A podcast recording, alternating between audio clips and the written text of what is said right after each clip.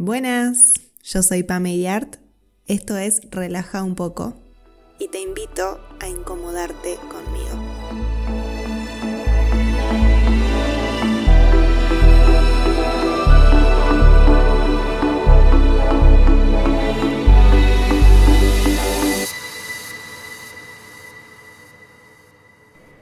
Cuando hablamos de duelo,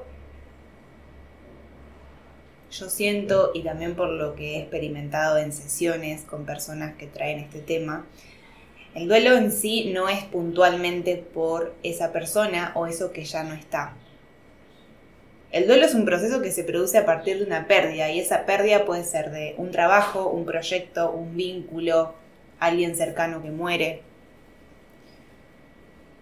Y este duelo va más allá de eso que se pierde. También es un duelo por las partes nuestras que se van con eso, por los cambios que se generan en nuestra vida y en nosotros a partir de esa pérdida. Fíjense que, por ejemplo, el duelo de la muerte de alguien no solamente se vive de maneras diferentes según la personalidad y las herramientas que cada uno tenga, sino también a nivel cultural. En Sudamérica vivimos la muerte de manera totalmente diferente que en México, por ejemplo, o algunos lugares de Asia. Ellos lo viven más como una celebración, que no significa que no duela, pero lo viven desde ese lugar. Nosotros tenemos esto de vivir la pérdida como algo terrible, algo por lo que hay que sufrir. Y eso inevitablemente influye en la manera en que lo vivimos o atravesamos, porque aprendimos que esa es la manera correcta, entre comillas.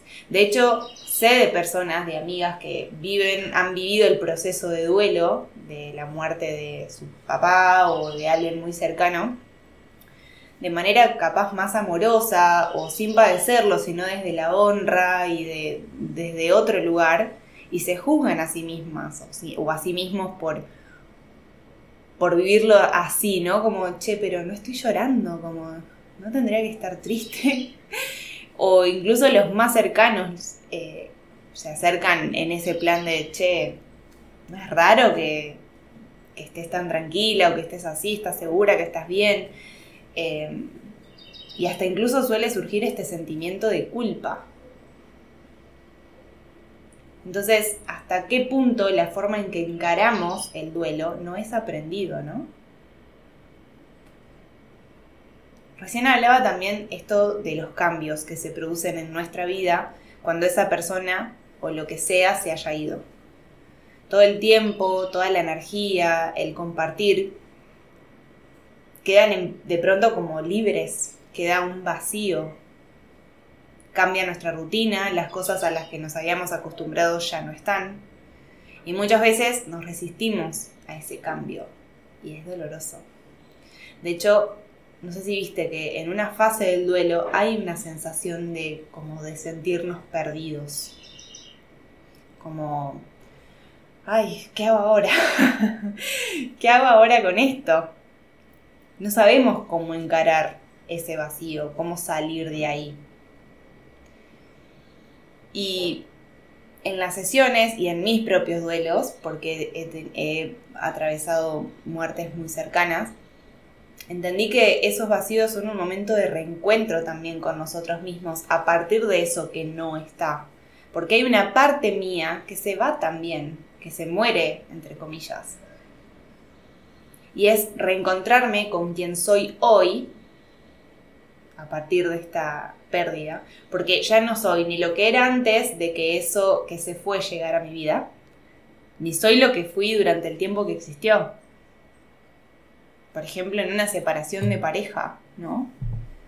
Porque acuérdense que el duelo aplica para muchas cosas, ¿no? Para todo, ¿no? Para cualquier tipo de pérdida, no solamente muerte. Entonces, cuando hay una separación de pareja, por traer el ejemplo, en este proceso de duelo es como, wow, me reencuentro conmigo, ¿quién soy ahora? ¿No? A partir de que esta persona ya no está en mi vida. ¿Qué hago con todo ese tiempo y toda esa energía que le dedicaba o que nos dedicábamos mutuamente? Porque ya no soy la persona que estaba con él, mucho menos soy la persona que era antes del vínculo. Entonces, encontrarse con uno en el hoy, redescubrirse, es un reproceso también y es parte del duelo y es lo que muchas veces nos cuesta reconocer. Ponemos todo nuestro enfoque en eso que se fue y, y no podemos ver todas estas cosas.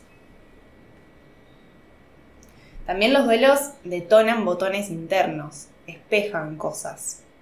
Por ejemplo, cuando mi papá murió, yo tenía 18 años, yo me acuerdo, en ese momento no tenía herramientas eh, como para atravesarlo de forma consciente, pero me acuerdo que sentí que me abandonó. Revivió en mí una herida de abandono muy profunda. De pronto me sentí súper desprotegida y la sensación de apoyo y sostén que él me daba ya no estaba. Me sentí literalmente abandonada, aunque mi mente entendía que no era por ahí, que él había muerto, no es que se había ido y me había dejado tirada. Pero la herida estaba igual. Entonces mi duelo, que lo negué por cierto mucho tiempo y después me rebotó en la cara, eh, no era solamente por su pérdida, era por todo lo que esa pérdida me había traído a mí, en lo personal, en mi vida. Y es importantísimo permitirse sentir todas las fases del duelo. Si lo negás, como dije recién, te rebota el doble. Si lo acelerás, hace de cuenta que le pones un parche que te dura un tiempo y hasta, bueno, hasta que viene el próximo duelo y te deja en el piso tirada. Visibilizar ese dolor, reconocerlo, es importantísimo. Y reconocer también todo esto que les estoy compartiendo. ¿Qué cambios estoy resistiendo en mi vida y en mí a partir de esto? ¿Qué botones está tocando dentro mío? ¿Qué me está mostrando que necesito resolver? Entonces, haciendo consciente todo esto, es que puedo atravesar el proceso de manera mucho más amorosa, reconociendo lo que me vino a enseñar y permitiéndome también poder agradecer eso que ya no está, o esa persona que ya no está, eso que fue y todo lo que me trajo. Y llega un punto del proceso en que con ese dolor podés elegir aferrarte a ese dolor que estás sintiendo, a eso que ya no está, y convertirlo en algo crónico, convirtiéndolo en sufrimiento. Por eso decimos que el dolor es circunstancial, pero el sufrimiento es una elección, son dos cosas diferentes.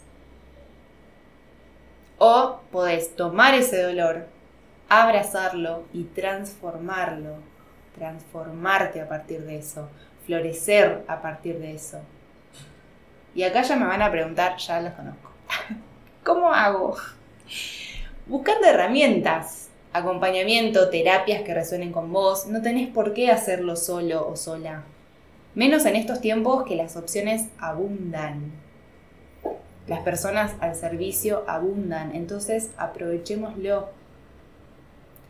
El duelo, el rompimiento interno que nos trae es mágico y es un regalo si le permitís que te muestre la forma de convertirte en una mejor versión de vos mismo.